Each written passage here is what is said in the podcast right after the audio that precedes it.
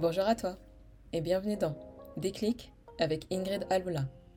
Je suis Ingrid Aloula, coach en estime de soi et ton éclaireuse préférée. Comme un éclaireur, j'ai pour mission de te transmettre toutes les informations que j'ai recueillies dans mon développement personnel pour provoquer en toi le déclic et t'amener à vivre la vie que tu mérites. Aujourd'hui, j'ai le plaisir de vous présenter Fleur Jennifer Moussio. Donc bonjour Fleur Jennifer, comment tu vas? Ça va très bien. Et toi Ingrid? Ça va bien, merci. Merci beaucoup d'avoir accepté de partager ton expérience avec nous aujourd'hui. Si je t'ai invité, c'est parce que je te considère comme une éclaireuse. Un éclaireur ou une éclaireuse est une personne dans l'armée qui a pour mission de partir en reconnaissance pour observer le terrain et recueillir les informations qui seront utiles au reste du groupe. Il y a quelque temps, toi et moi, on a échangé et de cet échange, il y a une question qui m'est venue et qui euh, m'a fait dire que les auditeurs et les auditrices auraient besoin euh, d'avoir cette réponse. Je l'ai intitulée Comment se sentir légitime quand on a un parcours atypique? Alors pour l'aborder, est-ce que tu peux te présenter à nos auditeurs et auditrices et nous faire part de ton parcours? Alors bonjour à tous déjà. alors moi je m'appelle Fleur Jennifer, j'ai bientôt 35 ans. Euh, merci beaucoup Ingrid déjà de, de, me faire euh, l'honneur de, raconter un peu euh, mon parcours atypique comme tu, comme tu l'exprimes bien. moi, j'ai niveau académique, j'ai j'ai un baccalauréat littéraire pour remonter très très loin. du coup, j'étais très jeune intéressée par les langues, donc j'ai fait de l'anglais et du chinois pour les cours, un peu d'espagnol aussi. Euh, et après, je me suis orientée vraiment toujours dans les langues. J'ai passé euh, une année à, vivre euh, à Taïwan pour parfaire mon chinois. Et, et j'ai également fait une, une, licence en LEA, anglais-chinois. Donc, suite à ça, j'ai fait un master en journalisme que j'ai réalisé en fait au Québec, au Canada, pourquoi je suis partie là-bas Parce que j'avais un besoin en fait de, changement. J'étais de, toute façon intéressée par, euh, l'étranger et euh, j'avais envie d'avoir aussi un apprentissage euh, plus technique que ce qu'on apprenait ici en France. Je trouvais les cours en France trop théoriques. Donc voilà, après, après ce master en journalisme international, je suis revenue en France pour effectuer mon stage de fin d'études chez Canal +, Canal Plus Overseas, donc qui est tourné vers, euh, vers euh, les euh, dom-tom et autres. Et, j'ai fini en fait ce stage-là, je fais ce stage-là pardon sur leur plateforme digitale. C'est comme ça que j'ai atterri donc dans le digital en 2011, que je n'ai plus quitté dès lors à la fin de mon stage, je me suis dit, bon, bah voilà, euh, tu as fait un peu de télé pendant tes cours euh, euh, au Québec, tu as, fait, as fait de la presse écrite, tu as fait de la radio. Tu viens de faire du digital, mais en réalité, ce que tu aimes, c'est écrire. donc j'ai cherché effectivement à, rentrer dans, des magazines de presse écrite féminine. les portes ne s'ouvraient pas. Euh, je ne sortais pas des grandes écoles euh, françaises euh, reconnues, donc, voilà. donc je me suis dit, bon, bah, ça ne s'ouvre pas, on va, on va aller toquer dans ce qu'on a déjà fait. Je sors d'un stage dans le digital, je vais aller voir du côté du digital. dans les domaines qui m'intéressaient. Là non plus, ça ne fonctionnait pas forcément. Et puis, il y a eu euh, l'opportunité de travailler sur le site internet euh, d'une chaîne de télé euh, internationale, Euronews, donc, qui parle principalement, on va dire, de, l'actualité politique et économique. Donc, pas du tout mon domaine. Mhm. pas du tout forcément aussi mon centre d'intérêt principal. Euh, mais voilà, je me suis dit, c'est le, moyen de mettre un peu le pied à l'étrier à, quelque chose de, très professionnel, hors du cadre du stage. Euh, donc voilà, j'ai travaillé sur leur site internet euh, pendant quatre ans. J'étais principalement par contre au, content editing, c'est-à-dire la mise à jour du site, retoucher les, textes des, des, journalistes pour que ce soit digeste sur le web. J'écrivais également des, des parfois des articles sur le web, mais c'était très, très ponctuel. Ça pouvait arriver une fois dans le mois, deux fois dans le mois si je m'en sortais bien, je proposais des choses intéressantes à l'éditeur. mais, mais voilà, donc ça arrivé, enfin, pendant quatre ans, j'ai travaillé sur leur site et au bout de la deuxième année, j'ai cherché à, me, à, travailler sur le côté euh, télé. Mhm. En faisant des tests de voix. Euh, et hélas, ma voix ne passait pas en télé. Ah bon? Ouais, c'est ce qu'on m'a dit. On m'a dit, euh, vous avez une voix d'enfant. bon, après, à l'époque, c'était quand même en 2013, 2014, donc j'étais beaucoup plus jeune. Mhm. Euh, je ne pense pas avoir forcément beaucoup changé, mais, mais bon, voilà, ma voix passait pas, euh, passait pas forcément en télé, je faisais des tests. Donc je me suis dit, bon, bah, la télé, ça ne fonctionne pas. Euh, on va encore, encore une fois revenir aux premiers, aux premiers amours, parce que je suis une personne euh, je suis scorpion, donc je, suis tournée vers tout ce qui est passionnel. En mm. retourner aux premiers, premiers amours, bah, la presse écrite. Donc j'ai retenté une, une, euh, une session d'envoi de, CV et de contact sur, pour la presse écrite. Et puis, puis un jour, mon frère m'a mis en contact avec le rédacteur en chef du magazine Forbes Afrique. Ah, je vois. vous, voilà, vous pouvez pas voir ma tête, mais Quand j'ai vu le contact, émerveillé. émerveillé et en même temps effrayé parce que je suis, euh, malgré mon parcours, une éternelle euh, effrayée.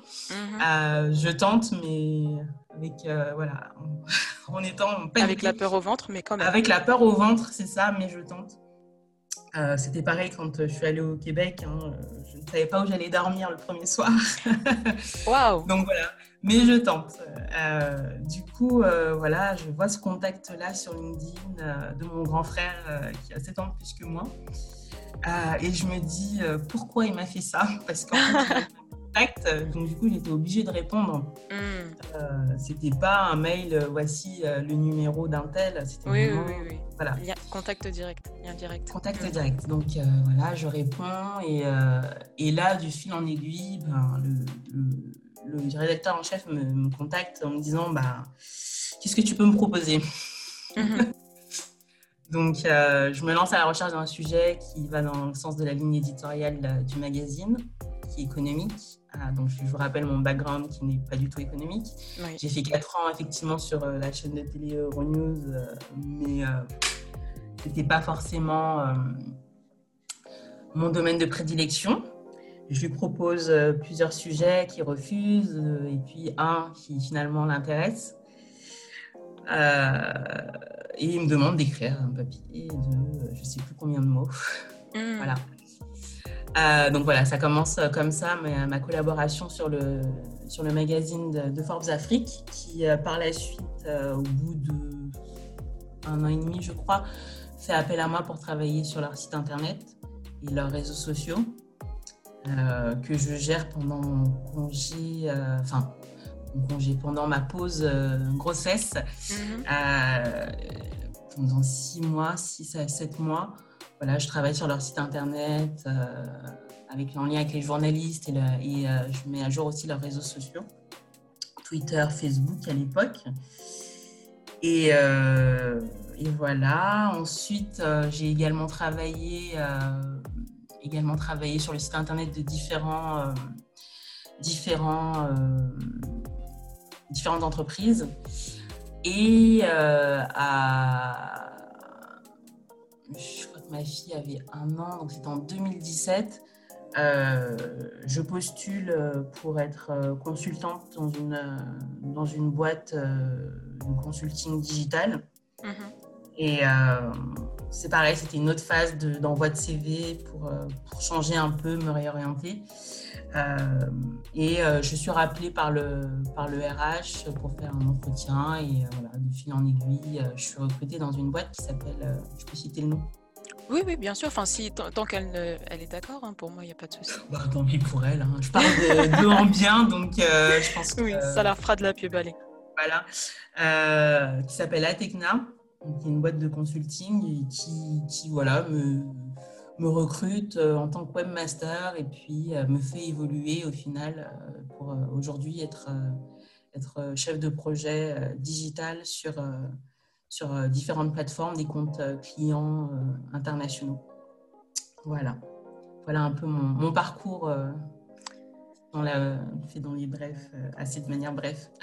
bah, c'est génial et je te remercie pour, pour avoir bien, bien partagé les émotions que tu avais aussi au moment où il y a eu un, changement dans ton parcours.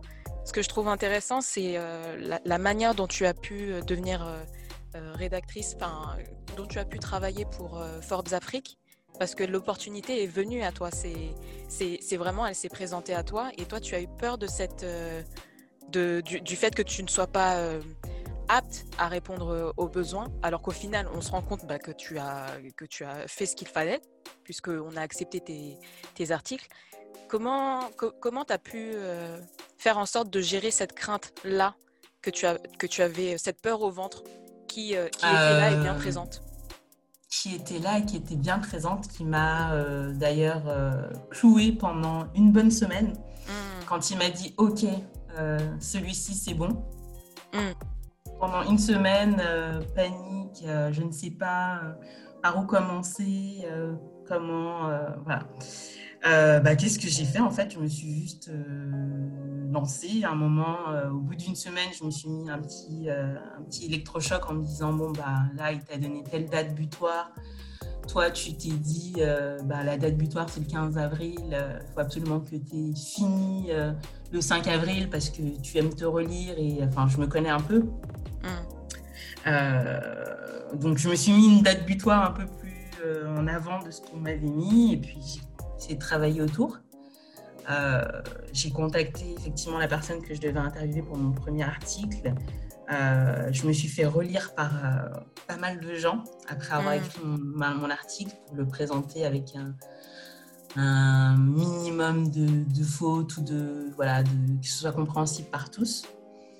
Donc, je pense que mon entourage, les premiers temps, pour mes cinq premiers articles, je crois que ma mère et mon, chéri ont dû euh, lire mes hmm. articles obligatoirement.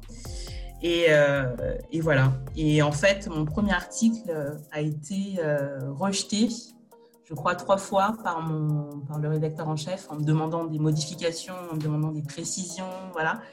Donc, c'était toujours ça, la quête de faut pas lâcher, en fait. faut pas se dire bon bah j'abandonne, euh, c'est pas c'est pas validé. Et au fur et à mesure, en fait, je me suis rendu compte que bah, le premier article, euh, quand je me suis fait un petit bilan, a eu trois retours de mon rédacteur en chef et je crois que mes derniers articles passaient euh, en validation. Directement sans... Directement. donc c'est vrai que ça, c'était... des fois, je me fais des petits bilans comme ça de l'année et je me dis, ah ouais, quand même, au bout, euh, au bout de, je crois, quatre ou cinq articles. Euh, j'ai réussi à avoir cette possibilité-là de lui proposer un article et qu'il me dise euh, bon bah ok on le prend comme il est, même si après il y a des retouches qui sont toujours faites derrière. mais c'est vrai que ça c'était une petite victoire pour moi de me dire waouh. J'ai enfin compris en fait ce, dont ils ont besoin hmm. et ce qu'ils recherchent quoi. Je vois. Une question que j'ai envie de te poser euh, et, qu'on se pose tous un, tout petit peu. Est-ce que euh, tu saurais expliquer pourquoi tu avais cette peur au ventre dans la mesure où en fait il y avait déjà plusieurs étapes qui, euh, qui, avaient été validées même si tu n'y avais pas participé. Ce que j'entends c'est que il y avait un premier lien qui avait été fait entre toi, une première connexion qui avait été faite entre toi et le rédacteur en chef. Ensuite, deuxièmement, il avait accepté d'échanger de, de, avec toi pour pouvoir euh, voir si c'était possible de travailler ensemble. Et en plus de ça, une fois qu'il t'a dit d'accord, bon, bah, tu vas rédiger quelque chose, là aussi, j'ai envie de dire que c'était trois signes, trois étapes pour te montrer que tu étais déjà légitime avant même que tu ne t'en rendes compte, avant même que tu fasses ce bilan euh, à la fin de l'année, comme tu le dis, et, que tu te rendes compte que maintenant euh, tes, articles pardon, euh, passent le, processus de validation très rapidement. Est-ce que tu, tu, sais expliquer quel était le processus dans ta pensée qui t'a amené à, à, avoir peur, avoir cette peur au ventre? Alors, je vais dire déjà, c'est inné. Hein. Il y a le côté, euh, on peut être une personne flippée. Mhm. je pense que je le suis déjà de toute manière. Et puis ensuite, euh, je pense que dans tout ce que j'ai entrepris, euh, j'ai toujours été dans des sentiers qui n'étaient pas forcément faits pour moi. du coup, de passer du, de, des langues et de me retrouver en journalisme, bah, je, me suis, je me suis toujours sentie comme une personne qui n'était pas légitime d'être là. Euh, du coup, même quand on me valide, quand on me valide, euh, bah voilà, vous avez obtenu votre diplôme en journalisme, je me sens pas forcément légitime d'écrire dans les magazines. Mhm. Je tente quand même, mais euh, je me dis que si ça mord pas, ça vient peut-être du fait que je suis pas forcément voilà légitime. Mhm. Et et par rapport au fait que là, il me valide, il me dit ok c'est bon et pourquoi j'ai encore peur, je pense que ça vient du fait que bah, j'avais jamais écrit. Au final, même si c'était ça que j'aimais, j'avais un mini blog que j'essayais d'alimenter, euh, mais j'avais jamais vraiment écrit de manière professionnelle et euh, dans le cadre d'un article euh, qui devait être tourné de manière économique mhm. euh, et qui devait quand même en plus avoir ce côté-là un peu storytelling d'intéresser les gens. donc ouais, je pense que c'était toutes ces petites choses qui était pour moi à l'époque euh, vraiment challengeante, qui, me bloquait en fait. Qui m'ont mm. paralysée euh, pour la première semaine en me disant euh, tu vas pas y arriver, tu, ce que tu vas écrire finalement ça va pas, ça va pas plaire. Mm. Et au final, ce qui, a, ce, qui, ce qui a été rejeté, enfin, ce qui a fait le, ce que mon rédacteur m'a demandé par la suite, c'était pas forcément des choses par rapport à mon style d'écriture. C'était vraiment du factuel, c'est-à-dire euh, ben, on a besoin d'avoir le chiffre d'affaires pour, euh, pour, être, euh, pour voir l'évolution de l'entreprise. Il faut que tu l'emmènes à, te donner telle information. Mais c'était des mm. choses vraiment factuelles. Et mm. ça n'avait rien à voir avec mon style d'écriture. Ça n'avait, enfin voilà. Du coup, ça, ça m'a, ça m'a aidé. Je, je, me suis dit bon bah voilà, c'est plus des informations que l'interview est un peu récalcitrant à, à me donner. Mm. Euh, mais ça n'a rien à voir avec euh, mes aptitudes rédactionnelles. Euh, donc, je pense que ça, c'est des choses qui, qui m'ont aidé. Mais, mais la peur au ventre, moi, je pense que je l'ai dans tout ce que je fais. j'ai appris à, à, vivre avec, à la, à la calmer, à la faire taire, on va dire, quand, quand euh, elle est trop présente. Euh, j'ai d'autres projets où euh, j'ai encore la peur au ventre parce que dans le digital, je me dis c'est bien, t'es chef de projet, mais what else? Mm. et, et, dans ces projets-là, j'ai la peur au ventre, mais je pense que je vais devoir y aller puisque j'aime pas forcément stagner. donc voilà, mais, mais je pense que oui, il faut, faut, apprendre à évoluer avec elle et se rendre compte que ben, je pense que des fois, c'est pas négatif d'avoir la peur au ventre. Euh, d'être une flippette parce que ça t'aide aussi à appréhender les choses euh, de manière à, avoir voir toutes les choses qui peuvent te bloquer. Mm-hmm. Euh, et au final, contrairement à des gens qui n'ont pas forcément la peur au ventre, et eh ben, tu te dis, voilà, ça j'ai vu venir, ça j'ai vu venir, parce que j'avais tellement peur d'être bloqué quelque part que j'ai appréhendé tous les obstacles. Et, euh, et, voilà, au final, quand ils arrivent, bah, je sais quoi faire. Je sais. Euh, voilà, je pense que moi, c'est comme ça que je vois le bon côté d'être une flippette, comme je dis. Euh, et, et, de continuer à avoir la volonté d'avancer. Et en, en t'écoutant parler, je me rends compte que tu me dis, hein, c'est parce qu'il n'y a, personne d'autre qui te connaît mieux que toi-même, j'ai envie de dire. Mais ce, ce, dont je me rends compte en t'écoutant parler, c'est que il y a eu en, toi cette volonté, enfin tu, n'aimes pas stagner comme tu l'as dit, et de fait pour ces raisons-là, j'ai l'impression que c'est cette énergie-là, cette dynamique-là qui a motivé chacun de tes, choix, le fait de faire des langues, ensuite faire le journalisme, ensuite faire le digital, ensuite euh, écrire pour un, journal en économie ensuite retourner dans le digital. Et aujourd'hui, comme tu le dis, what else? Et donc, c'est cette. ce qui est intéressant, c'est de voir que cette volonté-là de changement est accompagnée de la crainte qui pourrait l'empêcher de, de, de, se, de se manifester. Et, et le fait de dire, oui, ben, la peur, euh, la peur, euh, la peur au ventre, c'est ce qui nous permet d'anticiper les obstacles et d'anticiper les problèmes qu'on pourrait avoir. C'est une bonne manière de, de, renverser euh, ce qui peut être considéré comme un défaut et voir en fait que ça nous permet d'anticiper l'avenir. Quoi. Complètement. Et pourquoi j'ai cette possibilité-là de, le mettre comme, un, comme une qualité? Je pense que c'est par rapport aux gens avec qui euh, je suis entourée. Euh, comme je suis avec une personne qui est un peu, qui est un peu à mon opposé, euh, je vois ce bon côté-là d'avoir d'avoir souvent la peur au ventre, en fait, au final, et de pouvoir appréhender les choses autrement. Et je pense que ça fait une balance, même dans mes choix personnels d'évolution professionnelle, euh, il va avoir tendance à me pousser à faire des choses euh, que j'ai envie de faire, mais en me disant ça tu peux le faire, ça tu peux le faire. Et euh, moi je vais dire oui je peux le faire, mais voilà je vais toujours voir le, côté, bah, comme on dit, de la peur au ventre. Mhm. Et, et on va arriver en fait à, se motiver à, faire des choses, que ce soit l'un ou l'autre.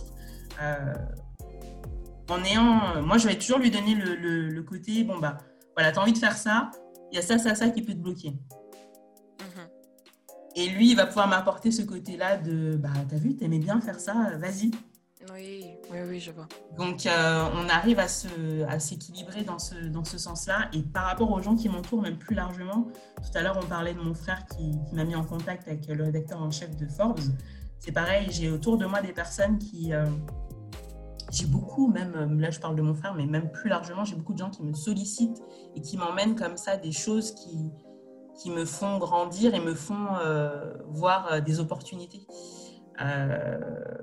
Encore mon frère m'a mis en relation avec une personne qui souhaitait mettre en place son site internet mhm. et que j'ai accompagné dans la mise en place de son site internet voilà, c'est toujours des choses comme ça qui, qui, comme tu dis, viennent à moi et me permettent euh, de, à chaque fois, avoir euh, des, euh, des, choses challengeantes, en fait, et qui me permettent de me dire que bah, ça, tu ne pensais pas pouvoir le faire. et bah si, en fait, ça, mmh mmh arrive. En t'écoutant, moi, je, je, pense, je pense, et je pense que beaucoup de personnes me, me rejoindront.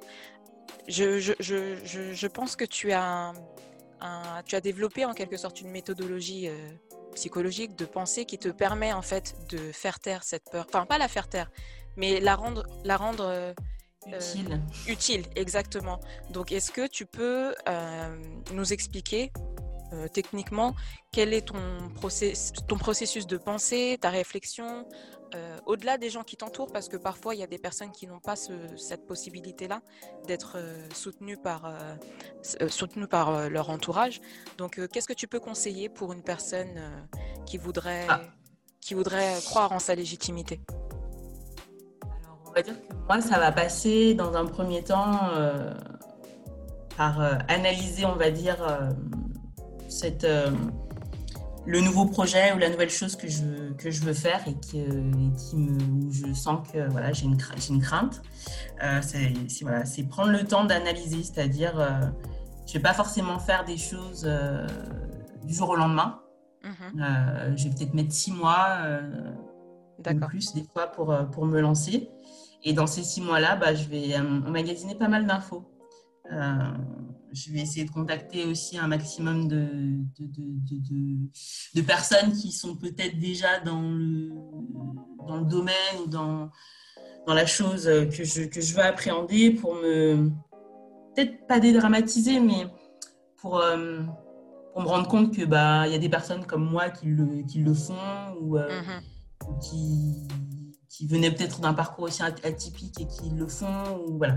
C'est peut-être ces, ces genres de choses-là que je, que je mets en plus actuellement en place pour mon, nouveau, euh, nouveau projet. Mhm. Euh, ça me permet vraiment de me dire bon, bah voilà, euh, un tel l'a fait, la personne l'a fait comme ça. Et, et, moi, ça m'aide vraiment à dédramatiser. Et c'est une chose que déjà, je fais déjà même, que je faisais déjà même pour passer même mes entretiens. Oui. Euh, d'aller regarder le parcours des, des, recruteurs et puis mettre un visage sur, mm. sur la tête de la personne pour me dire ouf, bah, ok, bah, je vois déjà la tête de la personne. Euh, je vais pouvoir euh, déstresser quand je vais la voir parce que ça ne sera pas un nouveau visage.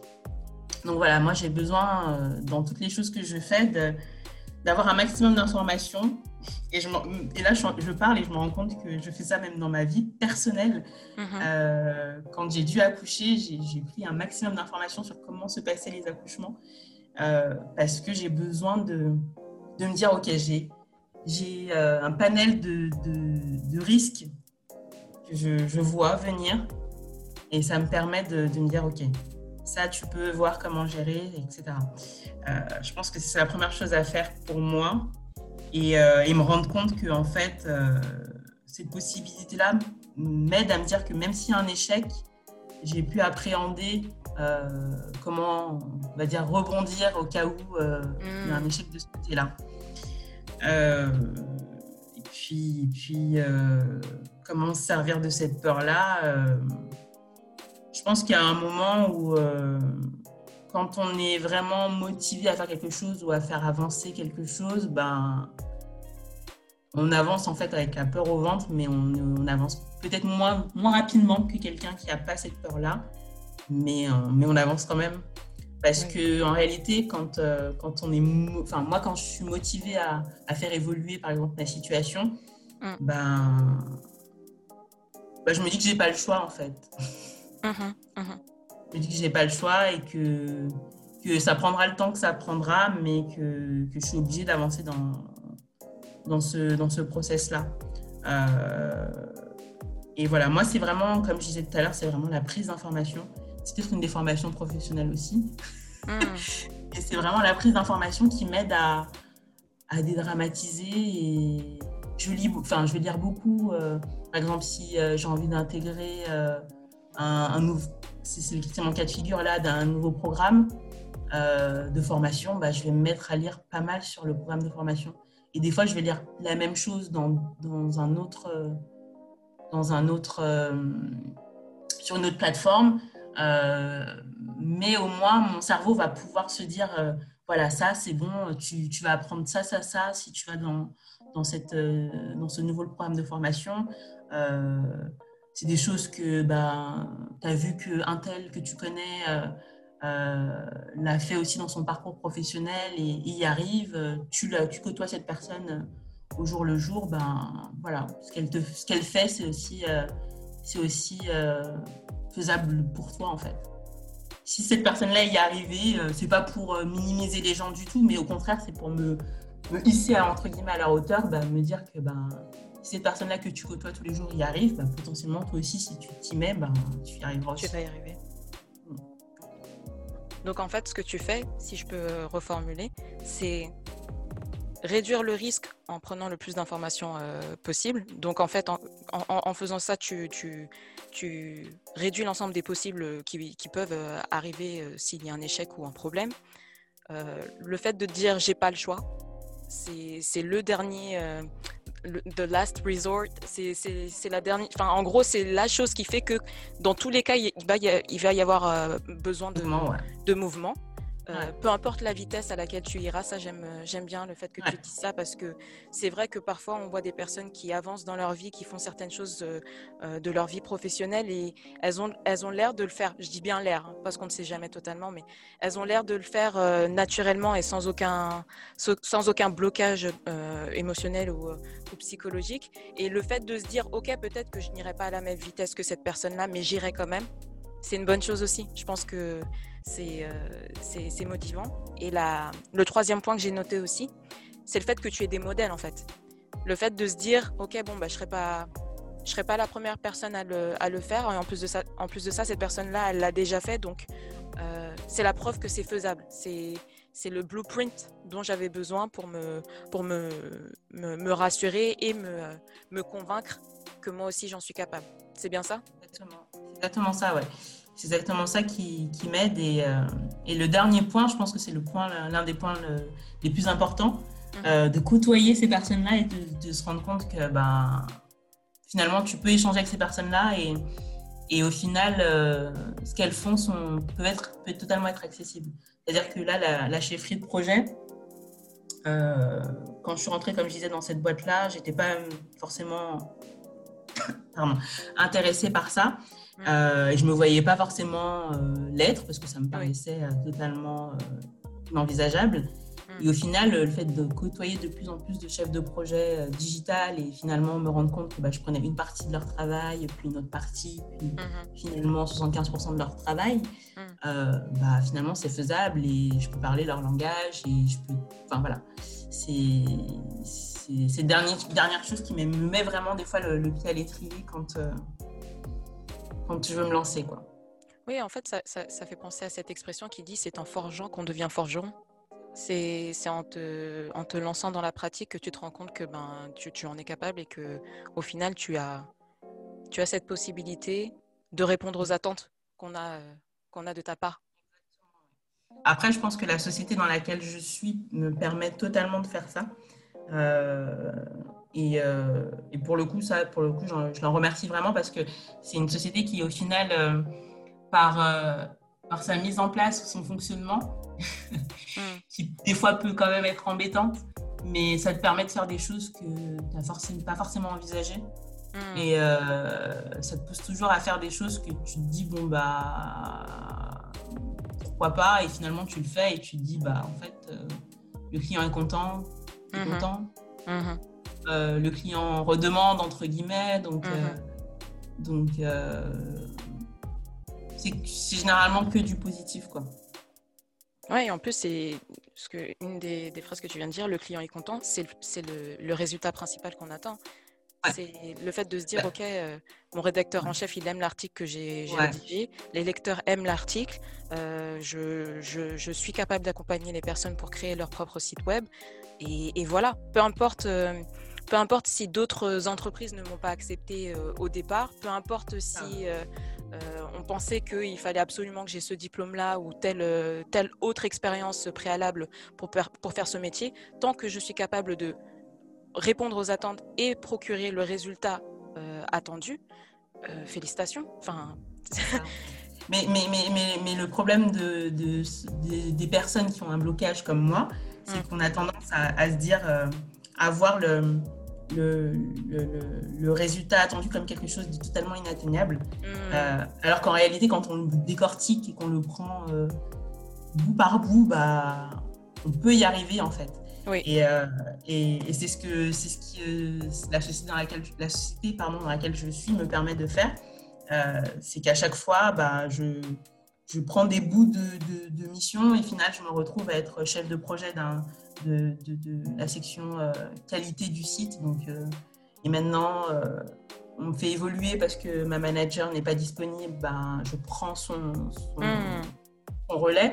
Et donc, c'est intéressant de, de voir que bah, au final, enfin au départ, j'étais totalement paniquée quand elle m'a dit bon bah voilà, j'ai deux semaines d'absence, ça sera toi qui vas gérer. Hmm. tu feras pas ça, ça, ça, ça. Euh, et puis finalement, au bout de deux jours, bah, tu feras ça, je te rajoute ça, je te rajoute ça. Et puis finalement, euh, on se rend compte que c'est faisable. Et euh, moi, c'est ce que c'est peut-être ça qui, qui, me permet maintenant de pouvoir parler avec toi en me disant mm. oui. peut-être que cinq ans auparavant, j'aurais pu te dire bah non, moi je ne vois pas pourquoi je te j'échangerai avec toi sur ce sujet-là. oui. Voilà. Mm ça, fait grandir, on va dire. ça aide à, grandir, à évoluer. Je suis d'accord avec toi et, ce qui est intéressant, c'est le fait d'être ouverte aux opportunités qui se présentent à nous. Le fait d'avoir euh, su comment maîtriser cette peur-là, euh, cette, peur de, cette peur de ne pas être légitime, ça t'a permis de, t'ouvrir à toutes les opportunités qui se sont présentées à toi, qui au départ semblaient ne pas euh, être pour toi. Enfin, ce que j'entends par là, c'est que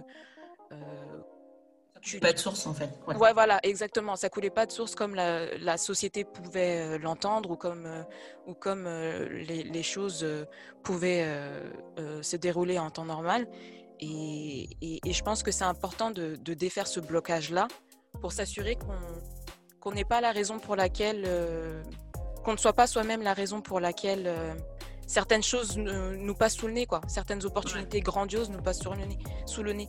Le fait que Forbes euh, Afrique, tu puisses écrire un article là-bas alors que à la base toi-même tu n'avais même pas postulé, tu vois, je, pense que ça aurait été dommage que ça que ça te passe sous le nez seulement parce que tu pensais que, que tu n'étais pas que tu n'étais pas légitime quoi et, c'est ça qui c'est ça qui c'est ça qui réveille en fait c'est que quand tu te dis euh, bah voilà, tu as postulé dans tous les sens, euh, on ne te contacte pas, et puis finalement, il y a quelque chose qui te, qui te tombe comme ça sous le nez. tu, si tu n'y arrives pas, hmm. c'est que vraiment là, euh, il y a quelque chose qui ne va pas. Donc, ça, moi, c'est des, choses qui, des petites choses qui me boostent, qui, je me dis, bon, bah, faut sortir quelque chose, faut. Mhm. Et puis, puis même quand tu sors le truc, il faut pas lâcher, quoi. C'est surtout ça. Et derrière, euh, j'ai réécrit pas mal d'articles pour eux. Et, hmm. Et euh, pendant un temps, euh, euh, je me rappelle, je me disais, faut pas que. Enfin, je mettais peut-être deux semaines ou je sais plus combien de temps pour écrire l'article. Mhm. Et, au fur et à mesure, ce temps d'écriture est devenu de deux semaines et est passé à quatre jours. Et, toujours en faisant le bilan, trois ans après, je me suis dit, mais waouh! Mhm. Je me rappelle la première fois que tu as écrit ton article, tu as mis deux semaines, après tu as fait pas mal de retours. Mm. Bah voilà, trois ans après, ça te prend quatre jours entre euh, contacter la personne, euh, écrire les questions, euh, faire l'interview et façonner l'interview en mode article parce que je faisais pas forcément des choses questions-réponses et essayé mm-hmm. de, broder une histoire par rapport à ça. Mm-hmm. quatre jours, je me, voilà, c'est des petites choses comme ça. Et moi, j'aime faire des bilans. Mm-hmm. T'as raison. J'aime faire parce que voilà, ça, vient de mon processus de un peu lente, un peu craintive. Comme je mets beaucoup de temps à faire les choses, bah, je, je prends du temps ensuite pour, euh, pour analyser entre guillemets ce que j'ai fait. Et, euh, voilà, c'est peut-être une chose qui, qui m'aide aussi à, à, évoluer dans ma perception de, de, ma légitimité, on va dire. Euh, c'est de me poser des fois et de me dire Ah ouais, t'as vu ça, t'as réussi. Au début, tu le faisais euh, de manière, euh, tu galérais et puis là finalement, euh, ça, coule de source, quoi. Tu les écris en quatre jours, ils sont validés, enfin voilà. Et pareil pour le côté digital dans lequel je suis actuellement, bah, de se dire j'anime des, comités avec, avec la cliente et ses équipes. je mettais 5 heures à faire le comité le jeudi soir pour le vendredi au matin, parce que mmh. j'étais obligée de le faire le jeudi soir.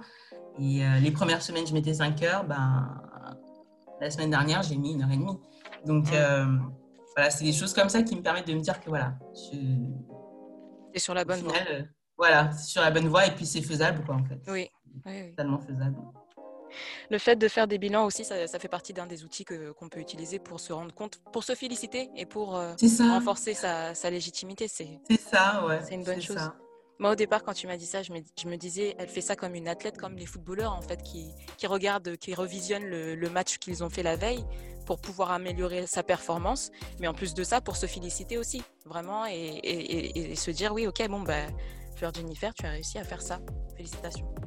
Et dans ce process-là, euh, je vais dire un truc qui va encore sortir un peu du cadre, mais mmh. euh, pourquoi j'ai commencé à faire aussi un peu euh, ce type de bilan et de se dire qu'il faut que que j'optimise euh, j'optimise aussi mon temps euh, de production quand j'écrivais des articles. Mhm. c'est parce que je suis mariée avec un comptable ah. qui me disait bah, Tu peux pas mettre deux semaines pour écrire un article où on te paye tant, parce que ça veut dire que tu n'es même pas payé au SMIC.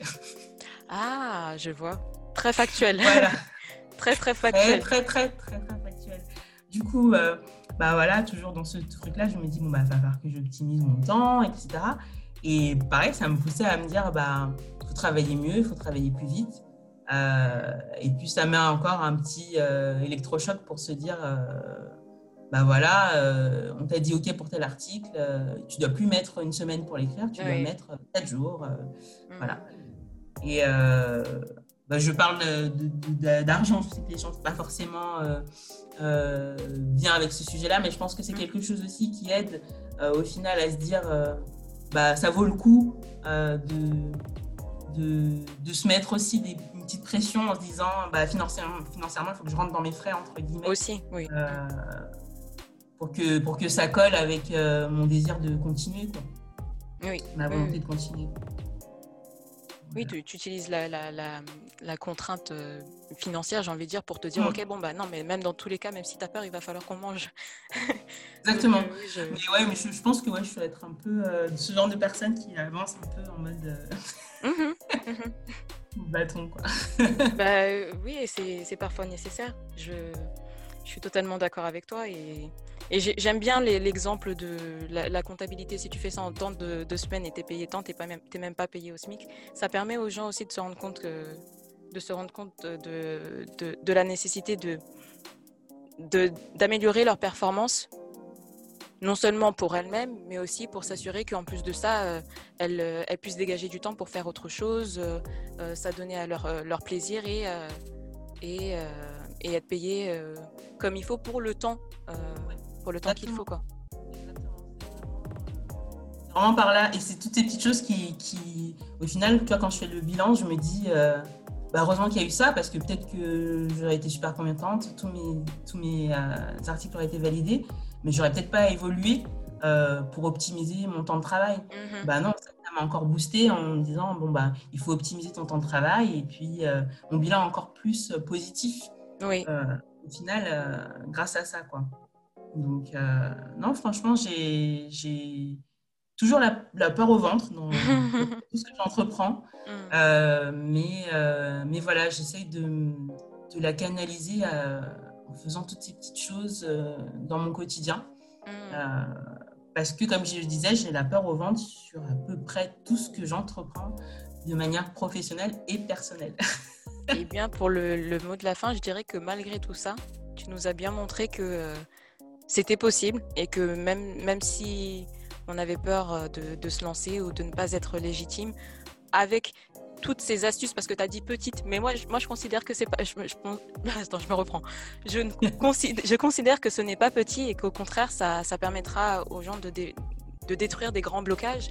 Toutes ces astuces et toutes ces pistes de, de travail que tu nous as données euh, montrent que c'est faisable, montre que euh, euh, les personnes qui réussissent ne sont pas forcément des personnes qui n'ont pas peur, mais des personnes qui savent gérer leur peur et, euh, aller de l'avant. Et, je te remercie pour ça.